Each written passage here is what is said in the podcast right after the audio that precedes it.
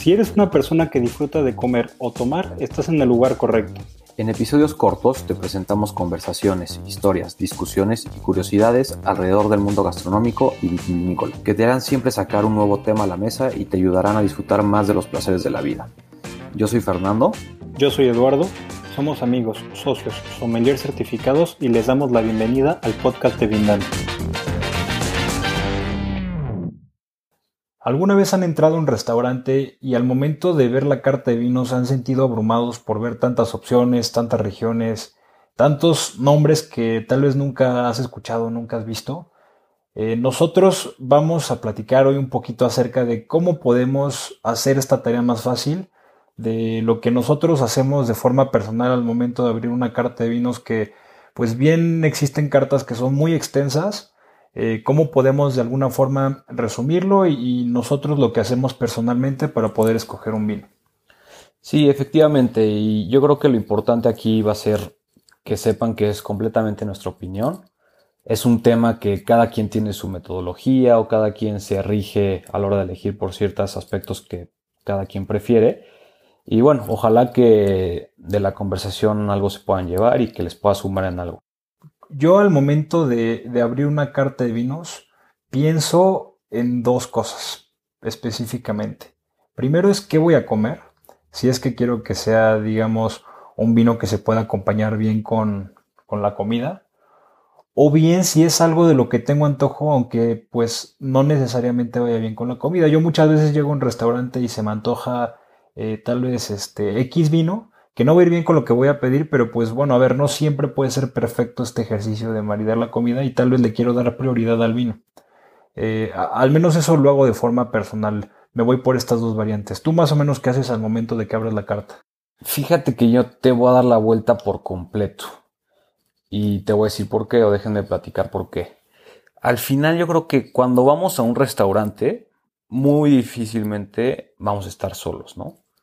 Entonces también dependes muchísimo del gusto de las otras personas y sobre todo si eres tú el encargado de escoger el vino, pues al final, independientemente de que te digan que lo escojas o no, pues yo creo que por lo menos personalmente me importa más eh, pedir un vino que les vaya a gustar a todos a pensar en el maridaje y que si pido de entrada esto y de plato fuerte lo otro y luego cada quien pide diferente, entonces se vuelve un poquito complicado, ¿no?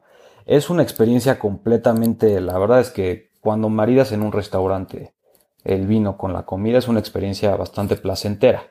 Pero por eso también encontramos lugares en los o eventos en restaurantes en los que se puede hacer eso de una manera mucho más este pues detallada y afinada, ¿no? O sea, me voy directamente a los menús de degustación con vino maridaje y tal, ¿no? Porque al final estás de acuerdo que imposible si vas a una mesa, es más, de cuatro personas a una le gusta el rosado, a dos el tinto y un alguien quiere blanco. Pues al final ahí ya te vas básicamente por lo que la mayoría acuerdan entre todos, no tanto por, por lo que vas a pedir o demás, ¿no? Claro, creo que como anfitrión es muy complicado al momento de tener que pensar en todos y espero si están escuchando el podcast, o sea, ustedes sean las personas que, que escogen el vino, ¿no? Creo que eh, e-, es importante a veces, pues, aceptar que puede ser la persona que puede dar las sugerencias y, tomarlo, ¿no? Pero claramente es complicado. Ahora, regresando a tu punto, creo que también existe una opción que nos facilita un poco la vida. Sin embargo, tal vez no es mi favorita. Y hablo del vino por copeo. Creo que muchas veces los restaurantes, y, y, no todos claramente, pero creo que en su mayoría muchos restaurantes usan el vino por copeo para maximizar sus utilidades. Entonces no necesariamente son los mejores vinos o tal vez eh, estás pagando creo demasiado por la copa en relación de lo que podría ser por la botella. Y habrá sus excepciones, pero yo creo que a menos que quieras tú tal vez de forma personal o maridar tu comida este porque es algo que te encanta o, porque tienes mucho antojo de algo o porque tú quieres tomar vino y los demás no, yo evitaría eh, el copeo, aunque pues claramente en gusto se rompe el género, ¿no? Pero pero yo miré más por botella en, la medida de lo posible. Completamente de acuerdo. Y al final, normalmente nunca nos echamos una copa de vino, ¿no? Y si ya pides dos, ya te conviene pedir la botella, se los aseguro. Porque al final sí tiene que ver mucho con, el tema del, del costo, del precio, porque al final, tal vez supongamos que no es porque quieran maximizar las utilidades, como dice, hay algunos lugares que así lo hacen, pero independientemente de eso, yo creo que es el producto donde les permite subir mucho más el costo de la copa por cómo se desplaza el producto en el mismo restaurante, ¿no? Entonces, sí estoy completamente de acuerdo con eso y, por ejemplo, como consejo, pues sí sería mejor escoger una botella y conseguir alguien con, quien compartirla y con dos, dos y media copas que te eches, pues ya te acabaste la botella. De acuerdo.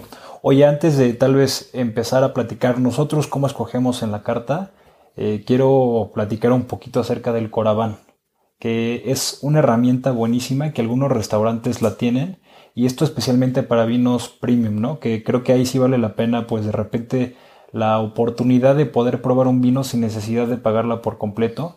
Estoy hablando de, por ejemplo, alguna botella que pueda costar este no sé, varios miles de pesos que pues claramente no quieres pagar la botella completa, los restaurantes lo que hacen es utilizan esta herramienta, el Coraván, que lo que hace es insertan una aguja que jale el vino y mientras jale el vino inyecta un aire, un este un gas que no afecta eh, de manera importante el vino como lo es el oxígeno, entonces se puede mantener pues bastante bien mientras estás eh, sacando vino. Y yo creo que eso sí puede ser una buena forma de darte la oportunidad de probar un vino de excelente calidad sin necesidad de, pagar toda la botella, pero pues también es cosa de, querer probarlo o, de darte la oportunidad de probar este tipo de vinos. Sí, lástima que, no lo tienen en tantos restaurantes como nos gustaría muchas veces, ¿no? Sí es una, como es una herramienta que al final nos permite pues probar vinos bastante buenos o por lo menos probar, aunque sean malos, pero pues es ahora sí que una lástima que no esté en más lugares. Y bueno, yo creo que regresando al, punto principal, al tema principal, mi primer o segundo, no sé en cuál vamos, pero un, un consejo adicional que yo podría compartir es, no sé ustedes, no sé tú, pero muchas veces también el presupuesto juega un papel súper importante. Entonces hacer un primer filtrado de precios en la misma carta puede ser una muy buena opción. Porque al final nos dejamos de, confundir con vinos que ya no vamos a pedir. Hacemos un filtrado mental, obviamente por, por precios, y sobre esos ya tratamos de atinarle a ya sea lo que vamos a pedir, como decías, o al gusto de la gente con la que vas a comer, o a tu propio gusto, ¿no? Pero ese puede ser también, bueno, normalmente siempre es un factor, ¿no? el presupuesto. Yo creo que Digo, y qué rico que vaya sin presupuesto, pero normalmente yo creo que la gran mayoría vamos con un presupuesto a todos lados, ¿no? Entonces puede ser un buen primer punto, ¿no?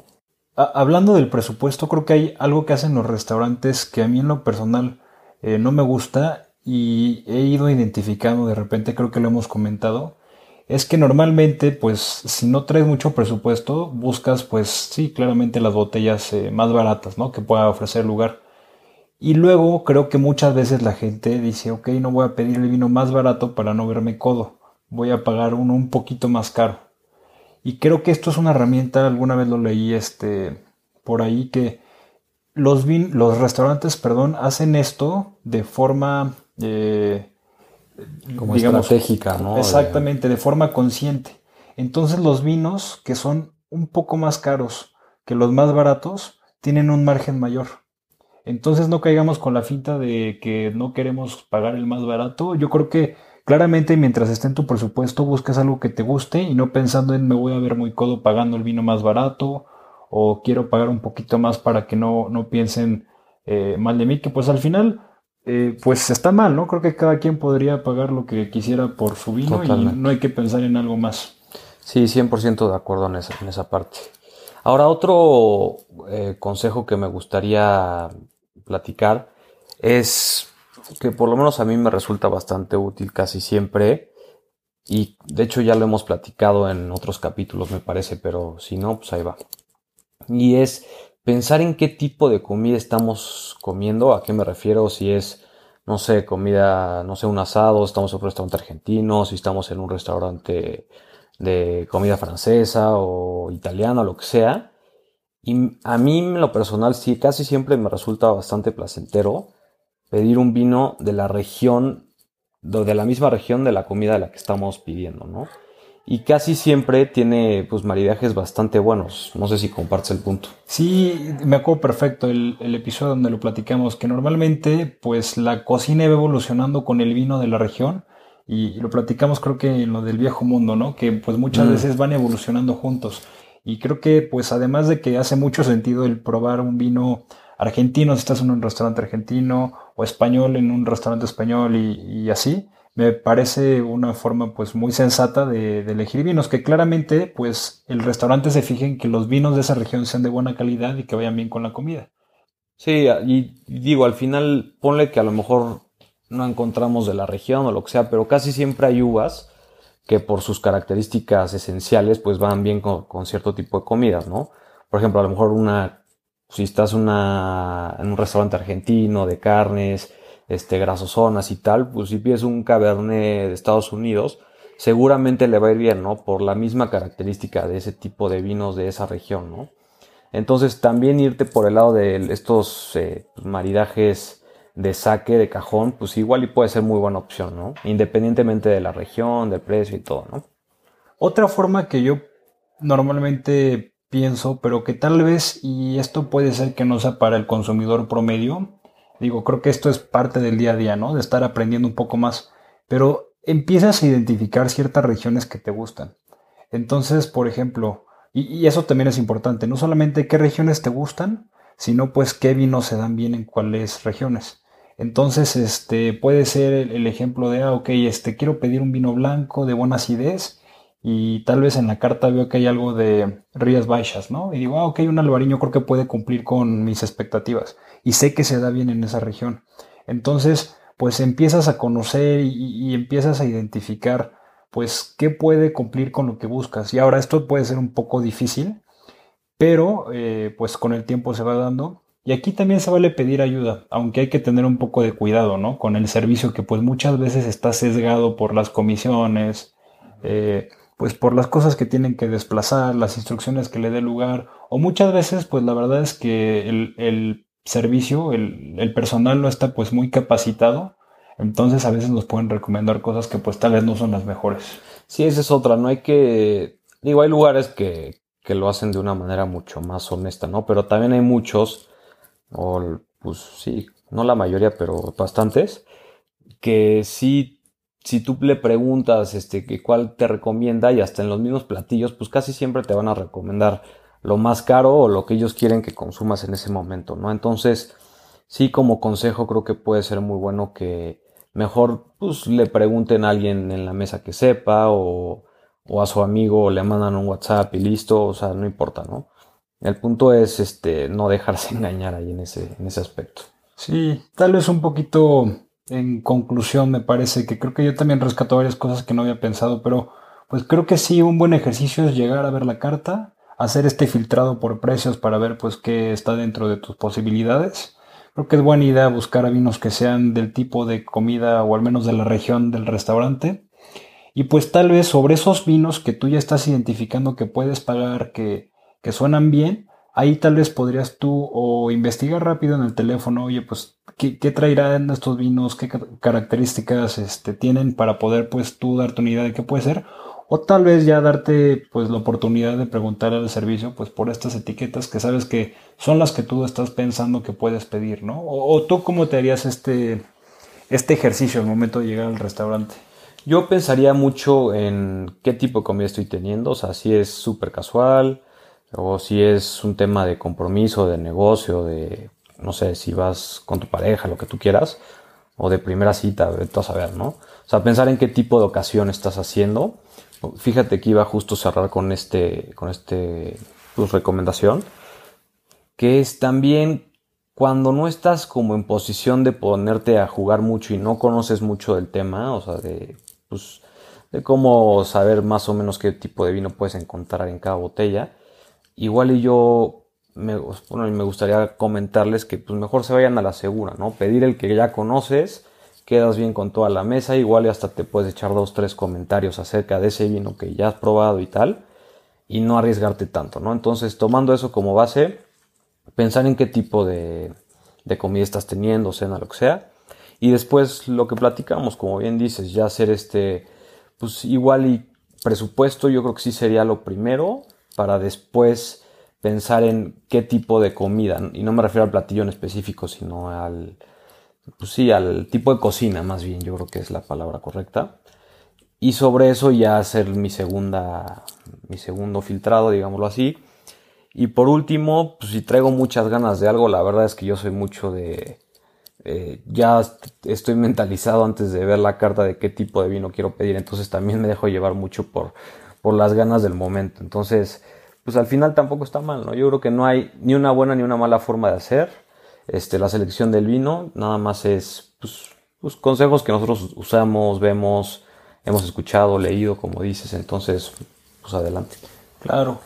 Una última recomendación antes de, acabar esto, yo creo que me gustaría platicarles acerca de algunas experiencias que me he encontrado y, hay que tener un poquito cuidado con esto, es que muchas veces los restaurantes eh, no cuidan tan bien el vino o compran vino y, ya puede ser vino que lleva mucho tiempo ahí. Entonces, acordémonos que el vino blanco eh, pues tiene que tener un amarillo bastante eh, pálido, no un amarillo muy oro, ajá, porque estuvo mal, cuidado. O tal vez que te ofrecen una botella este, de un vino blanco 2002 pues a menos que sea una botella muy especial, es muy raro que esté en excelentes condiciones, entonces cuidar eso un poquito. Sí, si es una botella, digamos, de un precio promedio y es 2002 y tiene un amarillo casi café, la verdad es que eso ya no se lo tomen. Aunque no sepan, hay condiciones en, pues hasta de vista, como dices, ¿no? Que ya te indican que el vino, pues no está bien. Claro, exactamente. Igual con los tintos muy aladrillados, que es el mismo ejemplo, ¿no? La mayoría de los vinos están hechos para consumirse en los primeros años de vida que tiene desde que se libera. Entonces, pues tengamos cuidado que el, restaurante nos ofrezca las cosas pues bien. Y también no tengamos pena también en regresar un vino tal vez por la temperatura. Digo, siempre que lo pidamos de la manera correcta, eh, sí, pues, claro. estamos en todo nuestro derecho para poder disfrutar nuestro vino de la mejor manera. Totalmente, muy buen consejo. Espero les haya gustado el episodio de hoy. Si les gustó, no olviden compartirnos y dejarnos una buena calificación en todas las plataformas de streaming. No olviden seguirnos en nuestras redes y nos vemos en el próximo episodio.